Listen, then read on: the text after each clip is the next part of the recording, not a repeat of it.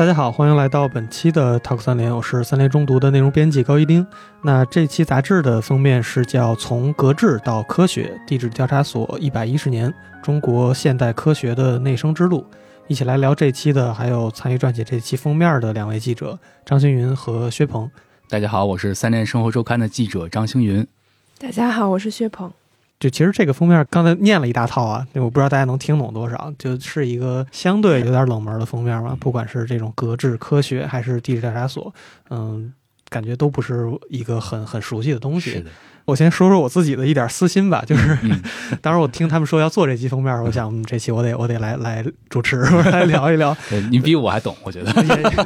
也也也没有也没有，就是我跟星云老师那天我俩谈到，就其实跟这个话题，虽然我俩都不懂这些玩意儿，但感觉多少有点关系，因为我家里面我爷爷是做地质的，就是从这个算是李思光先生的这个学生啊，或者是助手，把手底下干起来的，所以地质这个东西对我来说。从小就是很熟悉，但是又非常陌生，就是一提都知道啊，家里老人是做这个的，包括小时候在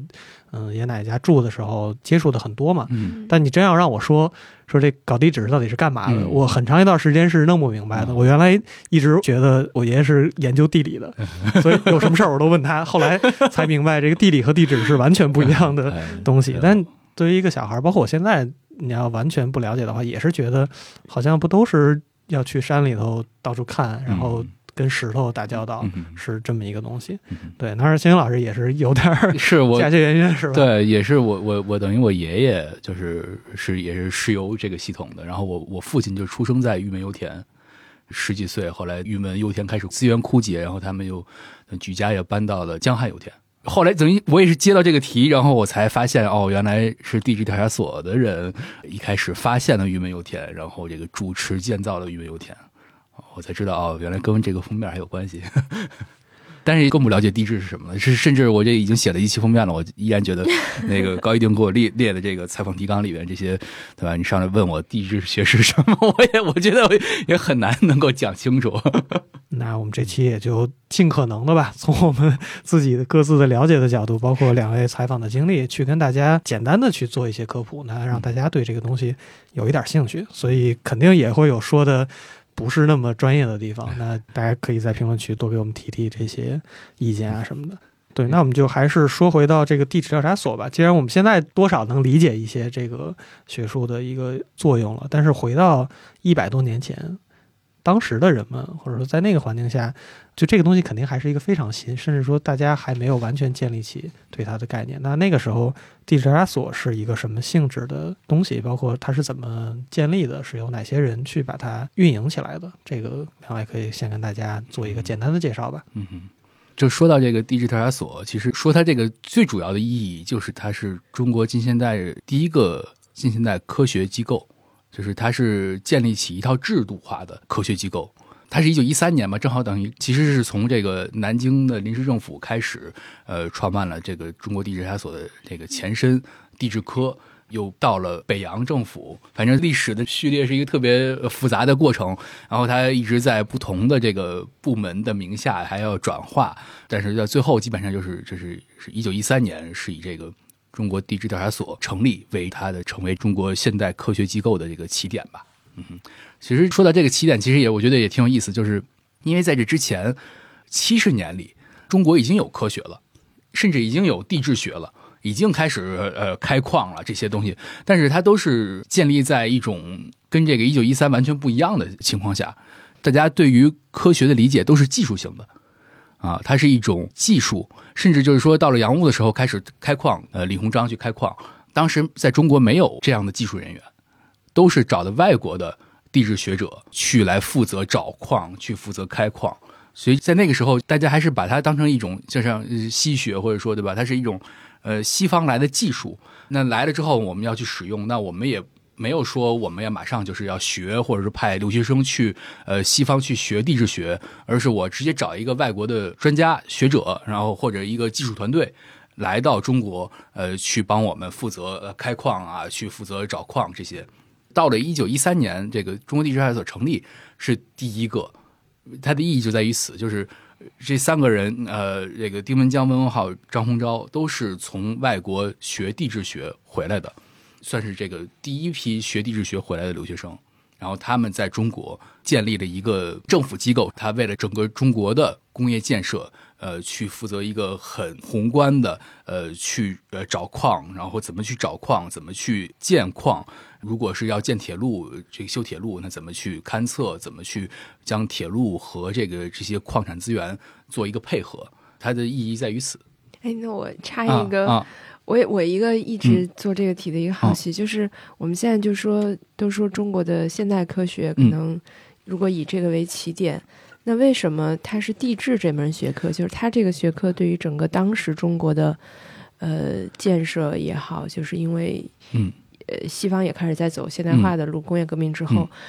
那那为什么这个地质这个学科它为什么有这么大的影响力和作用？适用性。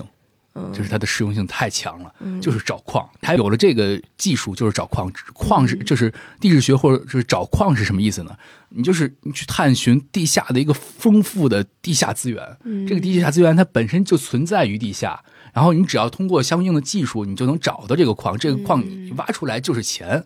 你想，不光是钱，并且它是它是整个为了这个工业建设提供一个最基础的东西。你有了铁，有了煤，你才能够有工业建设，你才能够有工业。我觉得就有意思，就是这一点，就是或者说为什么丁文江、张洪钊、温文浩他们能够成为第一代去欧洲去学地质学的这些呃学者、留学生，然后再回来。一个是他们能出去，是因为赶上新学，因为赶上这个戊戌维新，他们就是尤其像丁文江，他是十几岁的时候，然后赶上戊戌维新这个运动，虽然最后其实对吧是失败的，但是就是在这个过程中，他有几年的时间嘛，对吧？然后这几年时间里面，他们一开始先提出的就是废八股，然后他们开始慢慢的在他十几岁的时候，就是他能够去读八股以外的文章，然后让他有机会去留学，尤其是他先去日本，再去了欧洲，去了去了英国，尤其他去了英国的时候，就像刚才薛鹏说的，欧洲就是因为工业革命。之后发展起来，地质学在欧洲发展起来也是因为工业革命了，对吧？那有工厂了，需要煤和铁了，呃，才才有的地质学。啊，地质学，并且它是被各国政府特别重视，各国政府都建立自己的国国有的这种国立的呃地质塔所，绘制各国自己的地质图，啊，去找矿，支持各国的那个工业革命。那找完了之后，他还派这些探险队或科考队去其他国家，啊。去那些还没有工业化特别发达的国家去找矿，它依然是也是为了这个，所以就是这是最初在一九一三年之前的这七十年里，有很多的外国的那个科考队和探险队来到中国，呃，像呃李希霍芬考察了很多呃京西呀，对吧？山西，他考察很多煤和铁的资源，其实也是为了扩充他们对于全世界的。地质资源对于矿产资源的信息的掌握，无论是就像一九一几年的时候，还有滇越铁路，法国人建的这个滇越铁路到从越南到云南的，它也是为了能够把各旧的锡矿能够拉拉出来，拉到越南，然后再往外往外卖，然后往这个欧洲去运。所以就是工业革命对于这个地质学的发展是特别重要的，尤其是像像丁文江、呃温文浩在欧洲去学习的时候。就那个时候，因为那个工业革命已经发生了很久了，但是它依然是一个在上涨的一个过程中，所以那时候地质学的欧洲就在学术水平上是可以比肩物理化学的，啊，是一个非常重要。然后像我采访对象说，现在他们就是地质学又不如那个时候了，它的地位，因为已经矿产资源基本上找的差不多了，啊，他就不需要那么大的人员和规模再去找矿了。对我补充一个小八卦吧，嗯，我觉得我今天主要是为了 来补充一些这种小点。就刚才提到说三个人嘛，就后面我们会聊，就三驾马车嘛，丁文江、翁文浩、张洪钊。前两位可能大家会更熟悉一点。其实最后就张洪钊的这种东西，大家提的会相对少一些，因为他后来更多还是做偏教学或者研究的东西多一些。但有一个点，我觉得是挺有意思的，就是刚才金老师说，他们当时从八股转向为这种，其实有很多是新学嘛。张鸿钊是最后一任的进士，就是清末最后一科的进士。但是他那个进士是什么进士呢？是格致科进士，就我们封面写的，从格致到科学，格致科进士。那个进士实际上就是赏的。他们当时就算留学生，所有的留学生回来，你要象征性的参加一个考试，象征性的，对，就基本上大家都过，然后官方相当于赏你一个进士的这个，因为那时候大家都知道这玩意儿不值钱了，但是还是有这个功名的感觉嘛。最后一科的格致科进士，然后跟他同榜的。就是有丁文江，就他俩算是最后一批同榜的进士。但是他之前，呃，一开始还是走八股的那个路子。他呃，张鸿昭应该是湖州人，嗯，呃，和夫底港张氏，这当地是很有名的。最开始他当时考八股，那时候那年是因为生病没考上，但是他们那一科同宗的考上了的人里头。就是有他同族的一个人，就是张宗祥，嗯，就是后来那个五四的时候的那个人，对。但是张宗祥跟他可能辈分差一点，但是年纪差不多，属于差不多同龄人。但可能就是因为那次他没去考，在家养病养了一段时间。他养病那个时候开始去大量的读这种西学的东西，然后整个人生的轨迹就开始改变了。所以这个也是当时那一批。处在这种新旧之间的中国的年轻人嘛，去面临的一个选择。对，这是这是一大批人，特别有代表性。你像刚才那个高一丁说的，其实就像像丁文江，他是十几岁赶上这个新学，然后他到他那个十四岁左右的时候，其实他是可以去考科举的啊，那时候还有科举，但他就没有考，并且当时他的家人就想去把他送到这个上海南洋中学，就是当时中国第一个呃这个新学的现代学校啊。后来这是他这个等于他老师嘛，那个就是就劝他全家这个举债，让他去日本去留学，啊，他就去的日本留学。其实探讨的就是这个嘛，这个中国现代史，这中国怎么去跟世界接轨，中国是怎么步入现代的。就是从一个完全就是咱们小时候读历史书，对吧？上历史课学的，对吧？从一个半半社会怎么变成一个现代的中国？然后其实它又是在很短的时间里面，对吧？几十年的时间里面很短的发生，就是这些人他们就是经历了等于好几代的这种从八股从科举，对吧？国治科进士，嗯，像丁文江，他还在一开始还在剑桥念的书，后来又去了格拉斯哥大学。翁文浩是在这个比利时鲁汶大学啊，他是读的地质学的博士，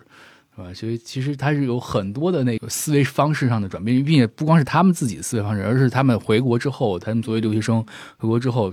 就是帮助中国整个中国的。从行政上，还是说从他们自己，就是他们到处去去做讲座，然后到他们，尤其是像丁文江和温文浩，他们是，就是为什么他们能够成为中国现代科学之始？呃，就是因为他们不光是学者，他们有非常强的行动能力，他们都是艺人，对吧？艺人，对吧？就是他们能够跟各界的人去打交道，活动家，活动家，他们不是一个，只是一个学者。啊，他只是一个研究者，啊，他们就是无论是政界、商界，呃，到下面，尤其是因为像地质调查，它是要田野调查的，它是，尤其像一开始丁文江刚回国的时候，一一年，然后一一四年，他都去云南去去考察，那他要要面对了很多的不同的地方的呃势力、土著，甚至对吧？他他要跟不同的人打交道。这种能力就特别强，所以就是也是因为他们这种能力，才使得最后这个能够在体制上建立起来，体系上建立起来。对，其实后来看他们当时回忆的这个文章，确实当时那些很多学者。呃，是有非常强的这种社会活动能力的，或者说一个学术管理能力。嗯，丁文江可能非常有代表性。当时感觉，虽然这个称呼可能有点江湖气嘛，就感觉当时很多人一回忆起来就是丁大哥。嗯，能感觉出来他不是一个像大家传统印象中，我就是在书斋里面去做研究的人。嗯，有非常强的活动的组织和跟刚才说不同界别的人去打交道嘛。那像。大家可能会更熟悉，包括像胡适或者傅斯年，可能都有这样的一个气质。嗯，而且我有印象，就是林文江在后来是做过中研院的总干事的。嗯，就之前的那个总干事杨信佛被就是暗杀之后嘛，就其实后来是很多是他接手。是，包括他自己的那个人生轨迹也是中间有过一段时间就没做学术，去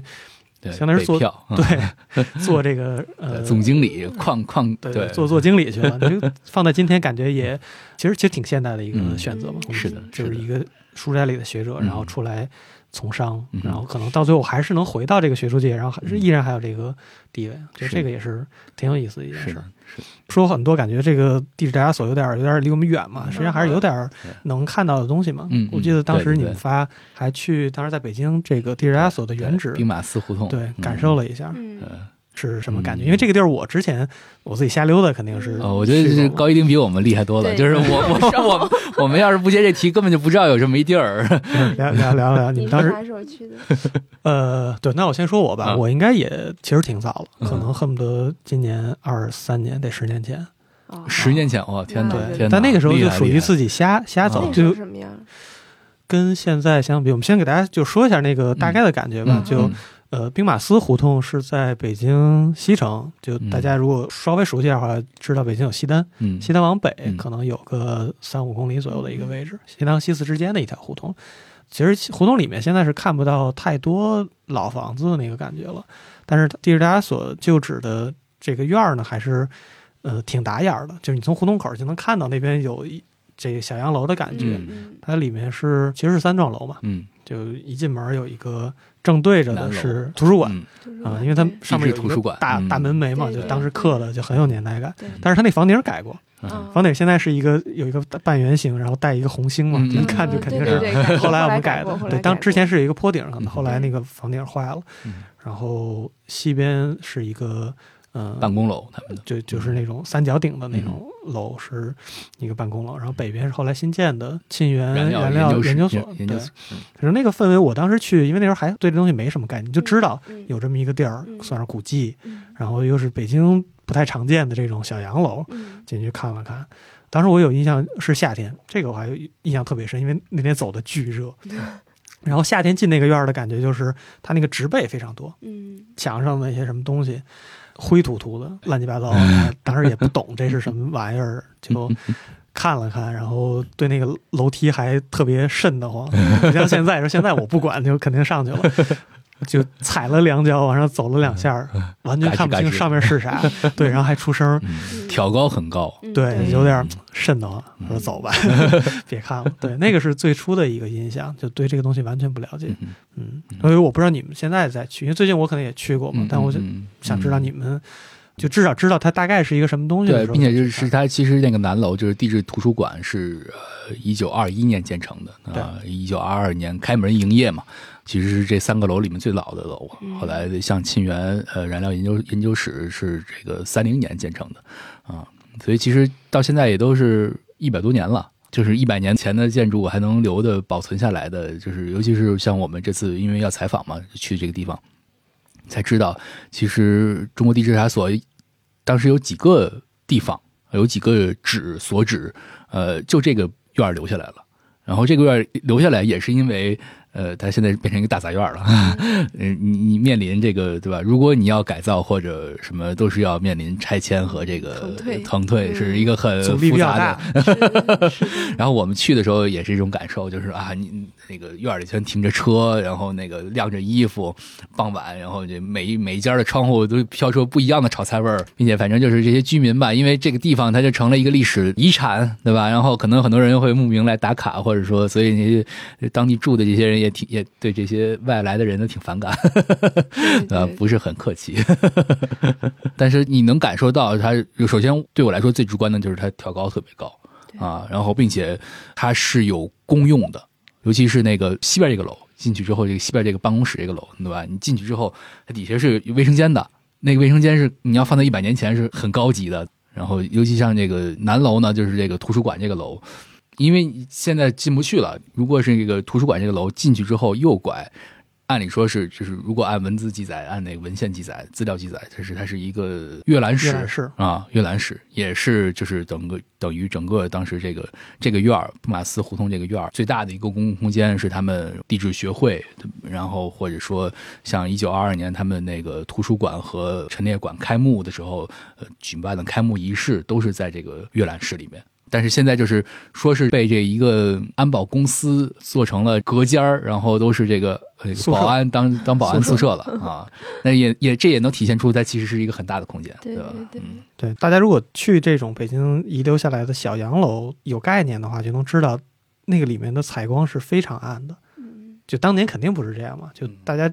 我设计一个房子不会让这个房子采光很差，但实际上现在进去是，就像我刚才说，你是有点害怕的，因为你完全看不到。这里面有啥？你慢慢得让那个眼睛适应那个光线。变化就以前为什么不暗？现在为什么？就是你很多窗户其实都被挡住了嘛。就原来是有窗户嘛，那现在可能有柱间儿或者是有柜子，就就给挡住了。然后还可以补充一个，就那个办公楼的也不算八卦了，反正南楼的这个图书馆的设计和建造是一个德国公司，当时叫雷虎，当时挺有名的一个，嗯，算是房地房地产建造的。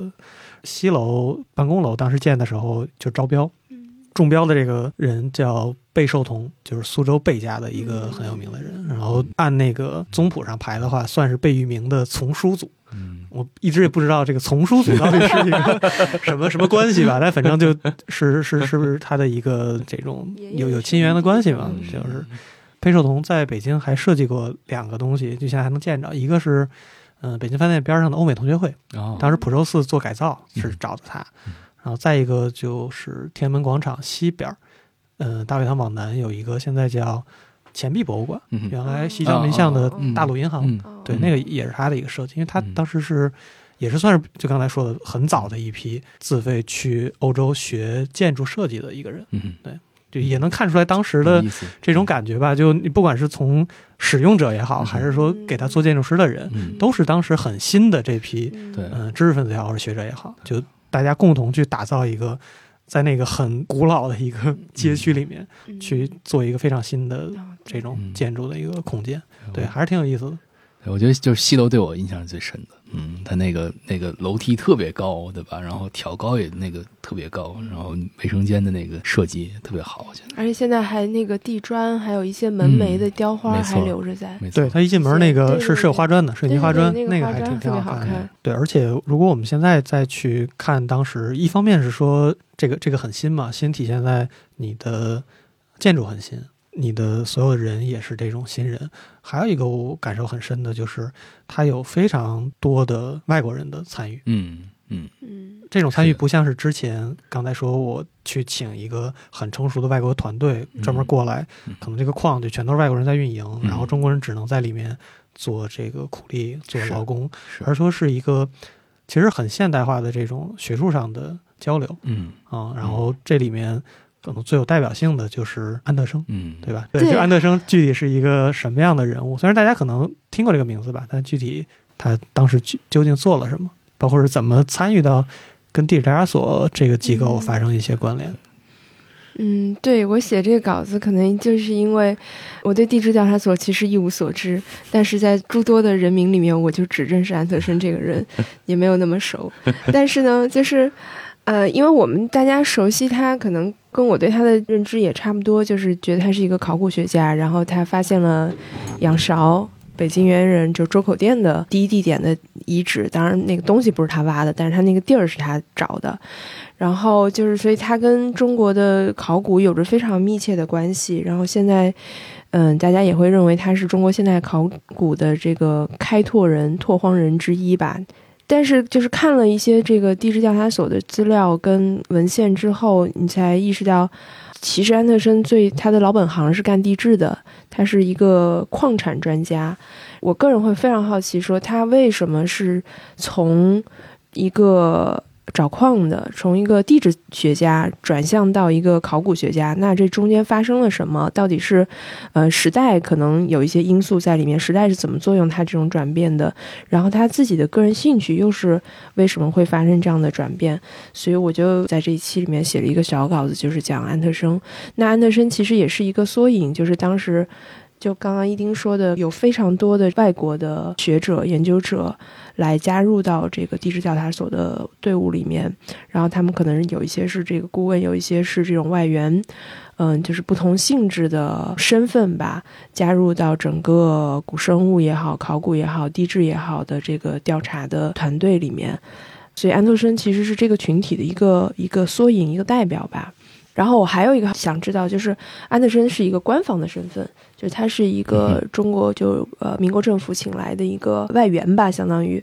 啊，那在他早些在民国政府成立之前，有更多的这种西方探险家进入中国，我们熟悉的斯文赫定啊，什么什么李希霍芬、李希霍芬啊这些人，他们到中国，那么他们这些人看中国的视角跟安德森看中国的视角又有什么不一样？其实地质调查所一开始找到安特生，就是因为安特生是当时全球非常知名的一个铁矿专家，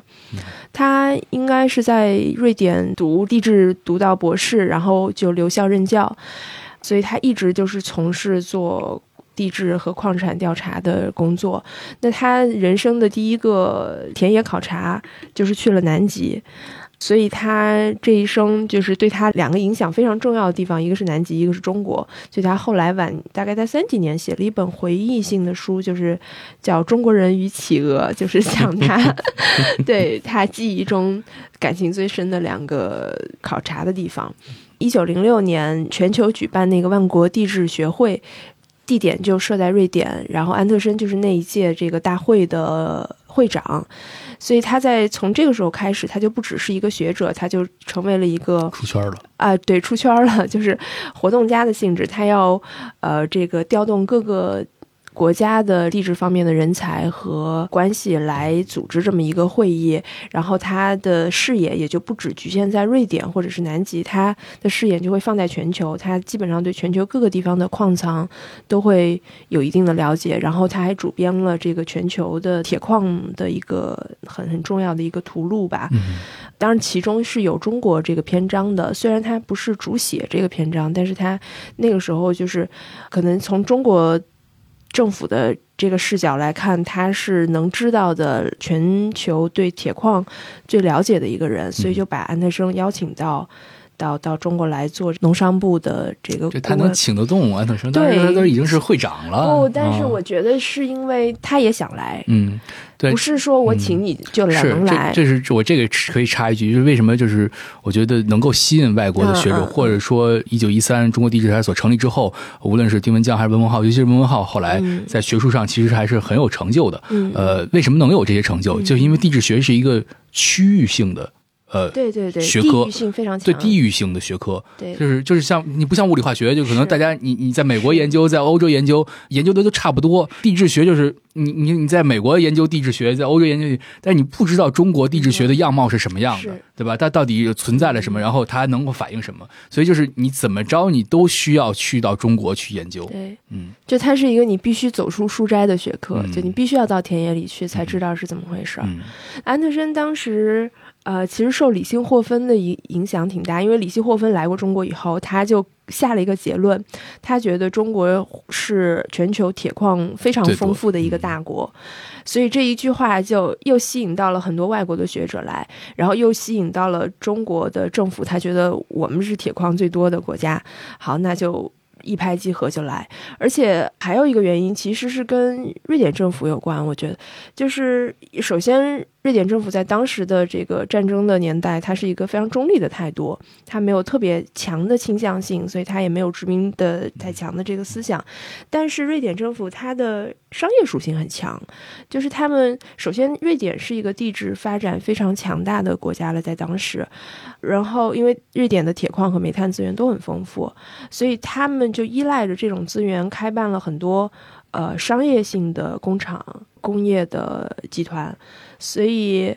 就瑞典当局其实也是很觊觎中国这块土地，希望中国可以未来成为他们呃可以为他们提供这个能源、铁矿或者是煤矿资源的一个国家。所以，他们也非常的积极促成。呃，中瑞之间的这个合作，所以后来不只是安特生，其实安特生带来了好几个瑞典的地质学家或者是古生物学家，所以当时中瑞的这个交往还是挺密切的。而且在之后，就中国政府这个这个资金链断掉的情况之下，呃，瑞典就是安特生去又去找瑞典的皇室要钱来支撑后续的好多的调查活动，所以中瑞之间的合作大概是这么一个情况。我记得我采访了一个曹希平老师，他跟我说了一个观点，就是是我这几个采访里面印象最深的一个。他就说，安德森从调查铁矿到考古的这个转变，他认为是一个非常自然而然发生的过程。呃，首就是从他个人来说哈，首先他他调查的那个矿床，就是宣龙市的那个矿床，是在沉积层中的矿床，然后这个沉积岩中就有很多古生物化石的遗存。那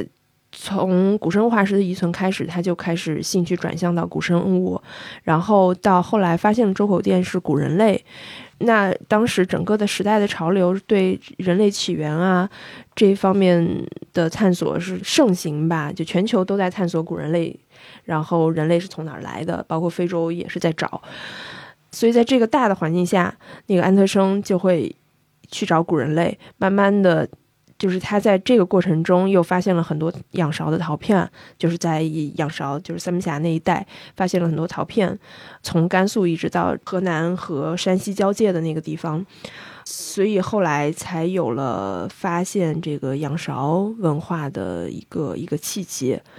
曹老师就说，他整个这一个链条，从呃地质矿产到古生物，到古人类，再到现代人类文明，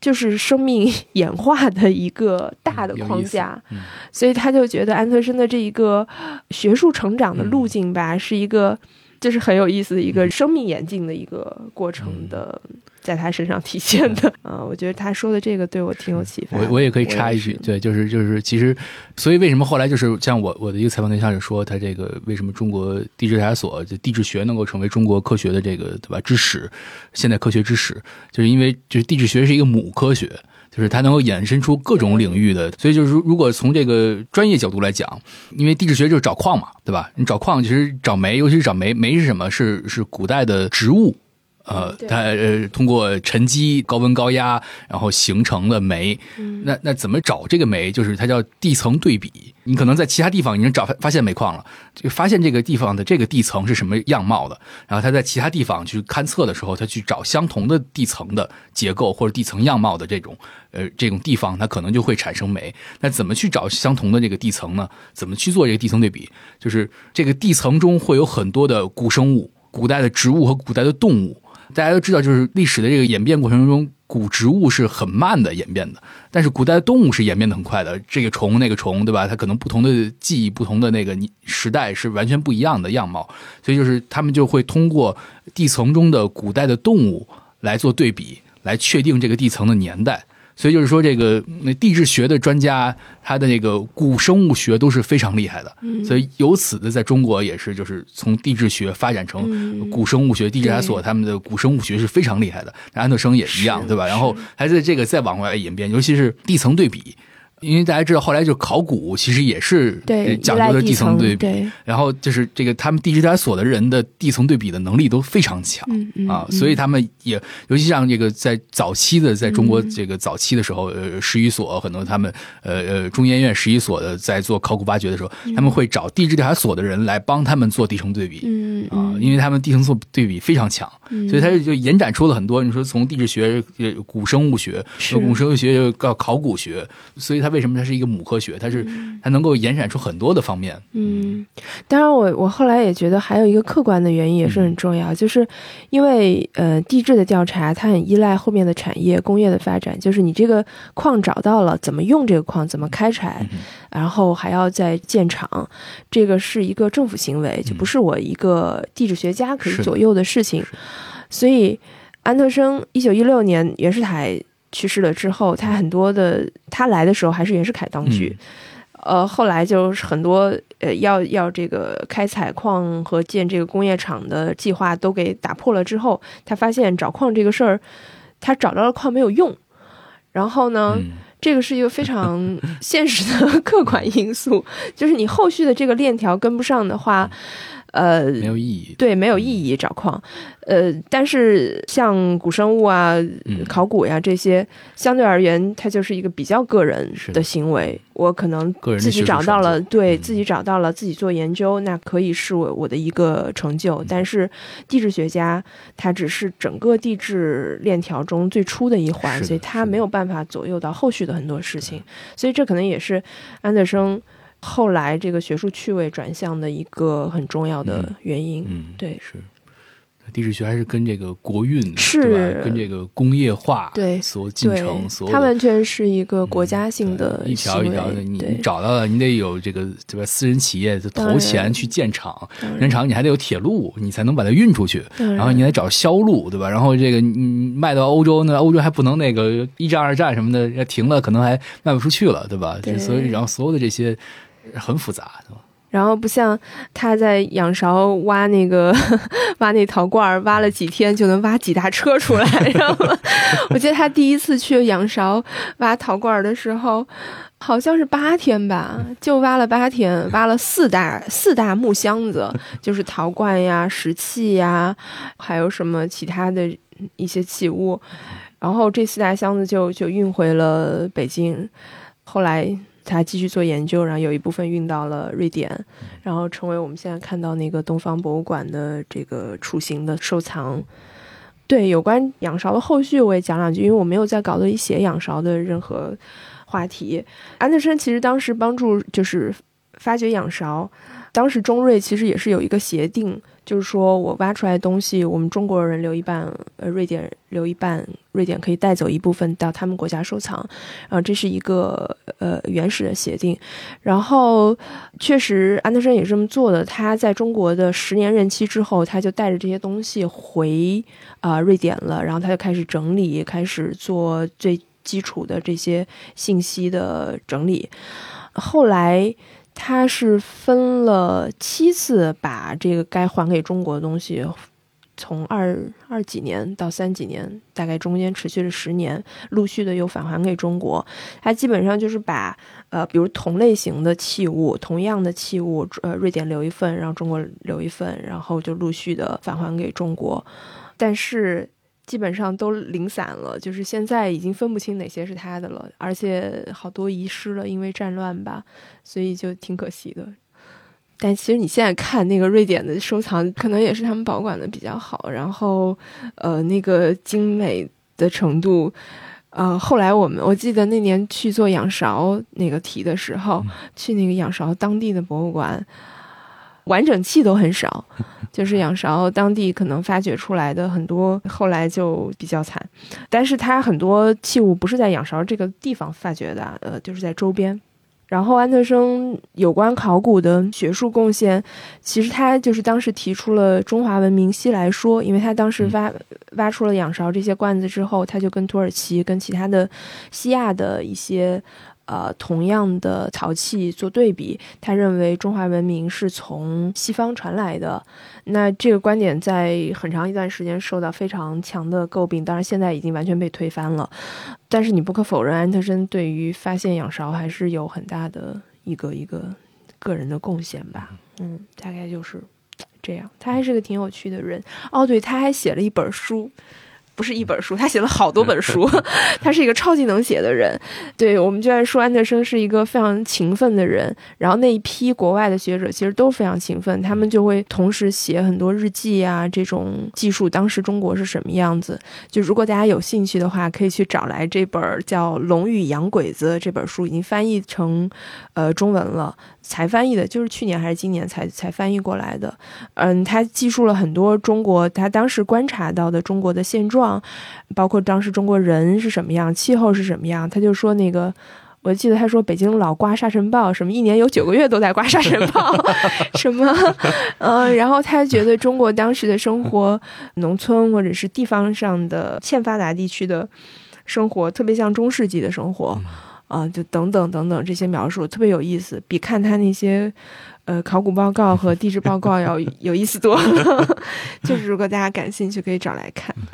对，那个《龙与洋鬼子》里头有一个细节，我印象挺深的，就是他应该是他刚来的时候，安德生住是住在大草场胡同，就是景山附近的一个胡同，但是一直不知道具体的那个位置嘛。但那个房子好像是翁文浩租给他的，嗯，然后他刚来的时候正好赶上。张勋的那个复辟什么的就特别乱，所以他就当时在他那个住的那个小院里头就升了一面瑞典国旗，然后还有好多可能就是也不算避难吧，就是其他的这种中国人或者外国人可能也都住在他那儿，就是在那儿暂时的躲避那段风波，因为他那地儿离张勋住的地儿太近了，就是你不知道这讨逆军或者什么的一下就打过来了，对那个我当时印象很深。然后正好顺着曹姐刚才提那个。东方博物馆，我觉得可以聊聊，就是当时跟瑞典的那个关系。因为我们现在一想，好像确实是从，嗯，斯文赫定，然后喜龙人，包括后面像高本汉，然后再晚一点的高本汉的这个学生辈的，像林希利或者马马悦然这种，就感觉瑞典的这个汉学传统是非常重的嘛。然后，其实在这里面有一个从官面上的推动的一个人，就是后来的瑞典那个国王，就古斯塔夫六世，当时还是王储。这个人是一个对东方文化，就对中国是有非常大兴趣的人，因为他自己本身是学这种艺术相关的东西，所以他对这方面是嗯很有兴趣的。然后他当时是在瑞典，当时查那个叫有一个研究组织叫中国委员会，然后可能也有一个很有名的实业家吧，就是企业企业家叫嗯拉格雷列斯给他做赞助，就是去运营整个东西，然后。他这个这个当时这个王储古斯塔夫六世当时还是王储的时候，就很长一段时间就担任了这个组织的一个会长，然后就正好说到刚才早姐说他去管人要钱，就这笔钱最开始是赞助瑞典人的这个南极探险的，但是这个钱非常多，后来安德生可能就觉得这钱你都砸到南极，就可以分出来一点，那么多钱对吧？所以其实一部分资金拿出来放到中国去做。他们的这个野外，所以可能这是一个资金来源。而且后来在二六年到二七年，二六年底到二七年初的时候，这个可能也是民国当时比较重要的一个外事活动吧，就是把这个古斯塔夫六世。当时的古斯塔夫王储和他夫人带了一个很大的访问团，当然还来中国了。对对对，就是对，当时就是在那个访问团的当天的那个晚上的那个接待会上，等于安特生宣布的说，那个周口店发掘的那个牙齿是人类的牙齿。就是实际上他其实想借这个事儿做了好多东西嘛，然后也，嗯，也去过安德生家里头，因为有那个照片嘛，嗯，他可能没去地质研所。然后去了山西，当时说有另外一个也是瑞典的地质学家在山西大学，可能在那边做一些研究。去没去仰韶我忘了，但是他肯定古萨夫去了一个考古的地方，我忘了具体忘了是哪，反正也去了天龙山，就是带他去看了好多东西。嗯，反正就当时借着官方的一个外交活动，而且那个礼遇非常高嘛，当时在在中国见非常多的这种大官啊，包括可能在上海见了丁文江，我记得一个晚宴的照片里面可能有他。对，所以就可以看出当时瑞典和中国的这种从政商这个层级到民间的这种交流是非常重的。然后这些学者也是在利用这种趋势吧，去更多的去做一些事情。然后当时还有一个，就除了安德生之外，在地质研所很重要的一个，算是叫克钦嘛，那个文章里面用的一个外国专家，就叫格里普。格里普，对，那个那个人，我觉得也是一个很神是一个得意的美国人。还是麻省和哈佛出来的，然后后来也是就感觉这样的人 怎么就能请到中国来？了？而且在这儿待了很长时间。他最后我对他印象比较深的是，因为最开始去北大，发现有一个墓。啊，对对对对对对对。啊，我说因为斯诺埋到那个北大，其实原来燕京大学嘛，我觉得这个能理解。然后当时对这人我是不知道这个人是干什么的，后来才知道他的那个。一些背景，然后他好像说，当时在日军侵华占据北京的时候，对他就是在这个兵马司胡同十五号院门口举着那个美国国旗，因为他是美国，当时还没有太平洋战争，还没打，还没打，他就以美国公民的身份，就说保护这个地质所里边的财产，所以当时就是什么呃，北京人员头盖骨什么都在里头呢，对对对，他就是。然后后来一开战，太平洋一珍珠港一开战，他就被抓进去了。对，而且他其实，在那个集中营就出来之后，可能对身体伤都很大嘛，最后已经双目失明了嘛。嗯嗯，没错。然后是的，我看的比较触动的是他最后的那个晚景。嗯，就是他去世是去世在地质研所最早的那个，呃，还不是最早，最早在粉色胡同，也是在那一带。他后来住的那个地儿叫。名儿不太好听，叫豆芽菜胡同啊，对，也是也是在那一片嘛。他住在那儿很长时间，包括你们看很多照片都是在那儿拍的嘛，就那种大合影。然后可能后来为了照顾他方便，在他最后那段时间，四六年的时候，就让他还住到了丰盛胡同最开始的那个院儿。因为后来看有一张地图，就是标现在兵马司胡同那个地方，就是叫什么地质调查所。然后南边还有一个实业部地质调查所，我一开始以为地图标错了，后来说不是，说那个地方其实都是当时一起用，好像是一个什么矿产陈列所，对，就是丰盛胡同嘛，对对，那是最早的地质调查所的对对对，反正。后来相当于在那儿，呃，有人照顾他，最后去世了。而且他去世了之后，我看郑天挺的那个日记里写，就他的遗愿是把我埋在北大地质馆的那个石碑前头。因为一开始说地质研所是一个偏研究，但是它同样有教学的任务。然后当时很重要的一个教学的这种学术机构，就是在北京大学底下有这个地质馆嘛。它那个地质馆那个碑，就现在那个地质馆还在，就在北大红楼往西去一点儿，现在好像是叫社科院什么法学研究所，在用那个楼。那个楼前面原来有块碑，是那个碑现在不在原址了，是在呃五塔寺的那个院里头，是叫傅恒宗祠碑。因为那个地儿原来是傅恒家的嘛，就大家如果看，我都不知道那个是哪个清宫剧，但反正 有段有段时间傅恒特别火，嗯，就是在那个乾隆朝很很重要的一个大臣嘛，好像是他征伐大小金川回来，有一个类似于济公碑，然后放在那个地方。后来改建地质所的时候，就那个碑还原址保留了，所以格里普当时的遗愿就是能不能把我埋在那儿。后来还确实就给他埋在那个院里了。然后有一个小的墓碑，后来那个墓碑好像说建国之后可能移到了平马寺胡同里头，后来收到地质博物馆里了。但是他那个骨灰就真的一直埋在那儿，直到八二年才又迁回北大。对，所以我当时看这个就觉得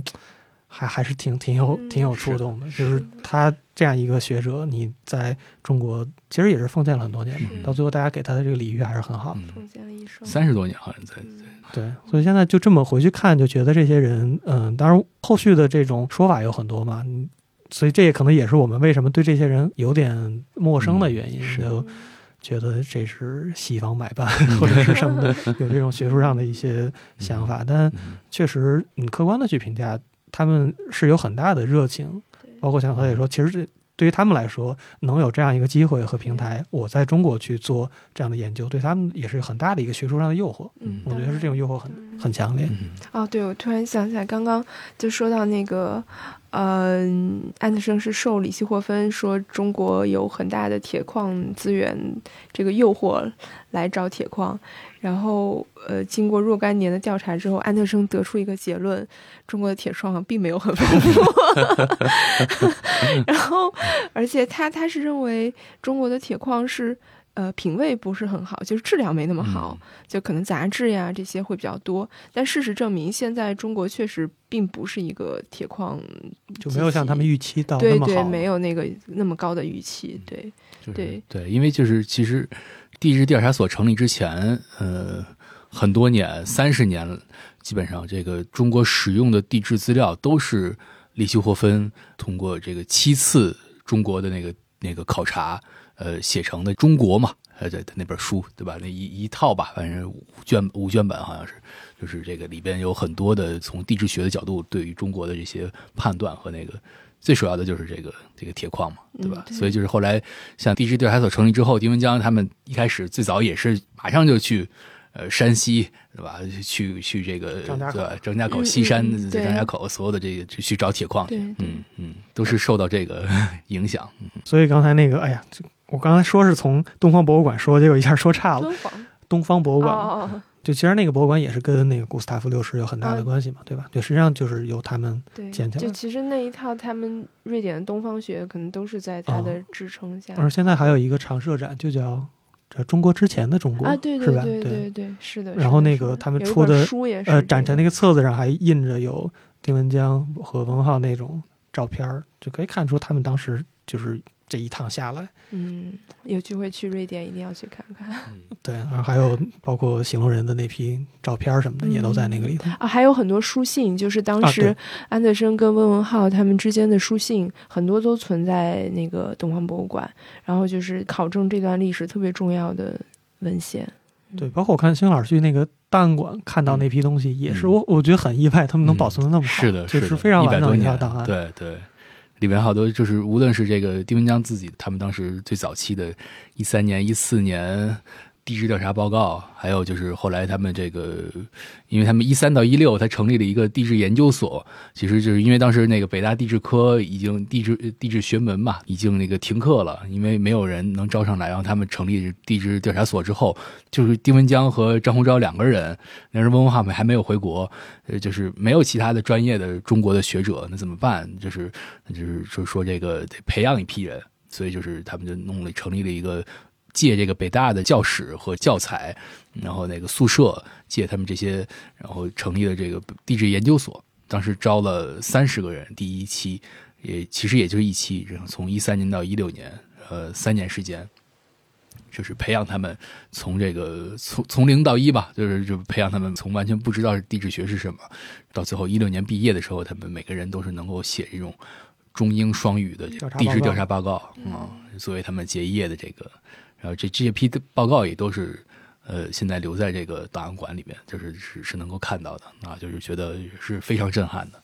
嗯当时还是拿毛笔来写嘛，对吧？这个竖竖排的拿毛笔来写，然后可能中间很多可能呃人名或地名还是用英语的，对吧？然后那个中间夹着很多他们手绘的那个地质图，或者说这种呃显微镜下的这种矿物资源的切片的这种细节的这种描绘，还是很震撼的。但其实我看了那个东西，我意识到一件事，就不是每个人写的字都像我们想象中那么标准、那么好看。大多数人字有点丑。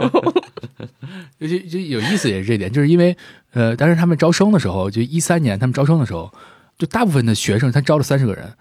呃，他们在北京和上海分别分别招生面试这种，但大部分学生就是都是穷苦出身啊。因为一三年的时候虽然是民国成立了，但是没有人知道这是一个什么样的一个。还能干嘛？然后他们当时招生简章上说，这个一个是免学费，嗯嗯嗯，你三年全都免。然后一个是毕业之后择优能够有编制啊，那个 是吧？政府工作人员你是有编制的，所以啊，那对吧？很有诱惑。对他。招生的时候基本上都是就是穷苦学生，啊，就是上学没有那么好，或者说，所以就是他们能在三年之后，不是从小在一个特别好的教育，对对，三年之后他们能拿，有的人甚至能拿全英语来写，哇，那厉害，来写地质调查报告啊，这些报告，尤其是像当时丁文江，后来就是也温浩也加入了嘛，然后他们也请了安特生、德日进啊，这这个外国的学也参与到这个教学当中，也也教他们。就是他们其实还是很看重，或者说是是拿这个世界的这种呃学术的要求去要求他们的，最后能够写出来合格的这个地质调查报告，也是也也很了不起的。那很厉害。对，所以回到封面说的嘛，就是现代科学的内生之路，我觉得其实也有这方面的作用。就是地质学本身是一个母科学，那在当时那个环境下诞生的这个地质调查所，实际上也是给大家一个。途径就是吸血如何中用？呃，我记得您采雷伊的那个里面用的那个词叫现代科学制度化嘛，嗯，就是怎么把一个学术上的东西，嗯，变成中国人自己可以操作，然后可以让大家说在这种研究当中去形成学术范式、形成学术调查方法的这样一个东西。所以这个过程当中，地质查所起到的作用是非常大的。所以就是把它说成这个中国现代科学之始，就是也是因为这，就是这种建制化，它是它真的是建立起一套制度。所以还是就是你说回来，还是就丁文江、温文浩他们，并且他们真的是不只是学者，他们能够眼界还是对对，他们能看到很多东西，然后就是从无到有去把他们建立起来。所以就是后来为什么像像这丁文江是很可惜，很早就去世了，煤气中毒，煤气中毒，他也是。考察的过程中，对，就像刚刚才那个高一丁说的，他后来去北票煤矿当总经理，后来这这个当时军阀这个混战的时候，他又去了这个参加了军，对孙春芳参加的军阀的这个，然后后来北伐孙春芳是失败了，然后他就又他又离开，然后又回到地质查所，然后当时后来他这个回来之后就弄了一个他的一生吧，也是他最后一次就大规模的地质调查，也是在这个过程中，后来他去。看一个煤矿，因为它那种地质调查，其实当时就是就是这个中国在建大量的建设铁路，可能现在大家就觉得这个铁路是这个客运，在当时那个年代，铁路主要就是货运，就是拉煤、拉铁、拉这些这个矿产资源的，那就是那怎么就一个是这个为了这个配合。铁路的建设做这个地质调查勘测，一个是就是说这个这些线路上能适不合不适合建铁路，一个就是说这个那那如果你要在这个省建铁路，呃，那这个省有什么矿产资源？那这个铁路路线设计的时候就会就近去绕到这个矿产资源，使得这些矿产资源可以顺利的运出来，然后运到其他地方去使用。所以他就做了这样一个调查，在也是在这个调查中过程中，他就是他去下到矿井里，然后，呃，可能矿井里面温度很高，他就啊一一身汗，然后就出来就着凉了，然后到晚上他住店，然后这个工作人员就是想好心，就是说这个让他暖和暖和，就把这个把炉子烧得很热，把门窗关上了，他就煤气中毒了，中毒出来，然后他又紧急的救护他嘛，就是急救他，把他肋骨给压断了。啊，然后也很后来他知道肋骨压断了，然后又感染，所以他那时候后来最后他都其实煤煤气中毒已经恢复了，他能站起来了，但是后来倒是因为肋骨的感染，然后他就去世了。嗯，是一很早就去世了，四十多岁，对，四十多岁。嗯，对，但是就是丁文江去世，但是就温文浩后来就是像刚才我们说的，他们他们能够有一个中国科学建制化的这种，所以他们的视野和这种行动能力是非常强的，就是温文浩也是非常强，所以到后来他受到蒋介石的青睐。啊，尤其是到了无论是九一八到七七事变，进入全面抗战，呃，其实是一个救亡的大环境下，当时很多的学者都从政去参与。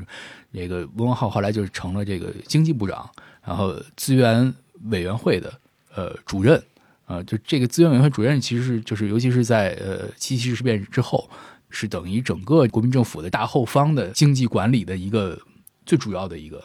他也就是在这个背景下。当时就是因为有了这个七七事变，然后这个开始全面抗战，有这个大背景，因为当时在中国还没有石油，中国就是完全是靠进口。那你说坦克，然后所有的那些汽车的运输的这些，全是靠进口。然后你因为你已经开始进入全面抗战了，然后很多的太平洋战场，然后太平洋上面的一些海运运输，它的那个这个路线可能就被阻塞了，就是被切断了，那就没法进口石油了。燃油没法进口了，所以就是那个时候，就温浩就起到了这个作用吧。他就是一面临一个很重要的问题，就是尽快的找到石油。他又是原来的地质调查所的，就丁文江那个去到北矿之后，呃，辞职了，他就是做这个代理所长了，地质调查所代理所长。后来做到这个丁江去世，然后他又是成为正式的这个所长，就是又又很长时间。后来即使他。是这个经济部长和这个资源委员会的这个主任，但他其实还是干着那个地质的这个工作是特别重要的，所以他后来就派这个地质查所的人去找矿，找矿，最后就是找到玉门油田，就是也是为中国这个第一个大规模的油田吧。你要聊聊玉门吗？聊聊玉门，这个背景还是就是说，或者说这个就玉玉门油田的这个最主要的意义还是这个吧，就是他在抗日救亡的这个过程中，他找到了这么一个。中国第一个大规就是能够大规模开发的油田，也是其实用了很长时间，也是也是很了不起的。或者说，或者因为大家可能更知道的是大大庆油田，对吧？对吧？但是其实大庆油田的，因为那是建国后发现的，的就是这什么是石油会战，石油会战。但是其实大庆油田的大部分的工人和那个技术人员，甚至大家知道的王进喜，都是这个玉门油田出来的。对吧？他王金喜就是玉门油田玉门人，甚至在玉门油田呃建成之前，他就已经是在玉门嘛。玉门油田建成前他就出生了嘛，啊，他就是等于是经历了整个的玉门油田的这个建成的过程。母科学，母科学。现在的那个，你不是去了一趟吗？对，因为尤其对，因为等于我父亲是在玉门油田出生的，但是其实我从来没有去过玉玉门油田。然后玉门油田火也是因为前几年。对吧？有好多摄影师去，因为当时网上就说这个玉门油田已经成为一个空城了，因为资源枯竭。其实就是像那个我父亲出生五十年代出生的人，他是说他小时候玉门油田已经开始资源枯竭了，所以他后来十几岁他去到江汉油田，就是那时候有一大批的人都是去到其他油田，然后后来有大庆，大庆的出来之后，可能很多的人都去大庆了。其实现在我去，让我吃惊的是，就是玉门油田还在开发。还在使用，还在有这个油出来啊，呃，产出，但是其实就是很小的规模了。然后去到那个他们当时这个就老君庙嘛，就是当时三十年代刚开始发现的这个玉米油田那个最初的一个地点，现在也能还还能看到这个。抽油的机器，然后它可能就是很小的量了，嗯，然后因为大家都知道，石油工业在尤其是在建国之后，它是成了一个很重要的，其实也跟那些铁矿或者钢铁厂的是是一样的，它就是它成了一个大片的居住区，它是它是其实都属于这一个地方，就属于这一个一个油矿或者一个铁矿或者钢铁厂。玉门油田也是一个一大片区域，它有宿舍、有学校，呃，有所有的这些医院，所有的这些机构。前几年火，就因为就是因为资源枯竭，他就说它是成为一个空城了，已经没有人了。现在去也依然觉得，就是即使有还有油在产出，但是那些工人可能也都是住在呃酒泉或者嘉峪关，呃，他们可能平时上班就是呃工作日可能在住在玉门油田，那呃到了周末他就坐着大巴或者甚至还有铁路专门的铁路铁轨呃火车站，然后给他们送到呃酒泉或者嘉峪关去生活，所以就是。我感觉还挺有意思，就是一种凝固在可能呃六十年代、七十年代的建筑，那些老的电影院啊，呃医院，当时的政府办公的那个呃大楼，那都是原来的样貌啊。这几年就是说是因为要成为工业遗产，所以就是这个它会有一些维修，有长得更好看一些。但还是我觉得是一个挺奇妙的地方。其实甘肃很多这样的地方，工业遗产特别多，对吧？酒泉也是发射中心什么的，那边好多就是酒钢嘛。对对对，四零四厂，对吧？啊，那吧？就是有很多那边真是很多。嗯，重庆也好多，三线的是。对对，是的，是的。刚才其实岔出去聊的嘛，就是从那个翁文浩做更多的行政工作去聊嘛。然后包括其实，嗯，说地质调查所它的变迁也是这次可能周期有点短嘛，大家可能没没能去到，就主要还是集中在北京的这些一些遗址。实际上后来随着迁都迁到南京之后，在老南京那个地名叫水清台，我对那个地名印象很深嘛。现在是叫珠江路，啊，现在有一个南京的。地质博物馆，那个实际上就后来迁到那边之后，这个地质调查所的一个办公的遗址，包括抗战期间迁到重庆，那重庆现在也有一个当时的遗址，实际上是当时卢作孚自己做的一个民间的西部科学院，嗯，卢作孚自己做的一个地方。其实他那个地方就承接了很多当时跟随这个首都内迁的学术机构在那儿办公嘛，所以地质调查所在那儿，呃，现在好像那个地方也是变成一个遗址，呃，就是开放那个博物馆，是的，博物馆，对，所以。大家，如果你不在北京，在北京你可能可以去我们刚才说的这些地儿去看一看，啊，在不打扰居民的情况下。对，那如果你在其他地方，其实也是能看到这种地质调查所的一些痕迹的。如果大家去看的时候，嗯，觉得没太看懂，那就大家来买杂志，可以看一看，就是大家杂志里面写到的东西，或者。你可以再去看一些其他的资料，所以，我我的感受是，这个东西虽然不管地质这个学科还是这个组织，现在可能都不是那么的受关注了，但是确实像我们刚才聊的，其实也拉拉杂杂，但你能看出来它的一个脉络，就是都是从这样一个研究，从这样一个学术组织去延伸出去的，它其实还影响到了非常多的这个领域，虽然它存在可能也就三十多年，嗯，差不多吧，对，但其实它的这个影响是。非常大的嘛，是的，所以这也是为什么这期想把它作为一个封面报道去做的一个原因吧。嗯，行，那我们这期其实聊的也 挺长了，那就欢迎大家去订阅这期杂志的纸刊和数字刊，包括有哪些我们可能说的不那么准确的地方，大家就在评论里面也可以多跟我们交流交流。那这期就先聊到这儿，那谢谢大家的收听，我们下期再见。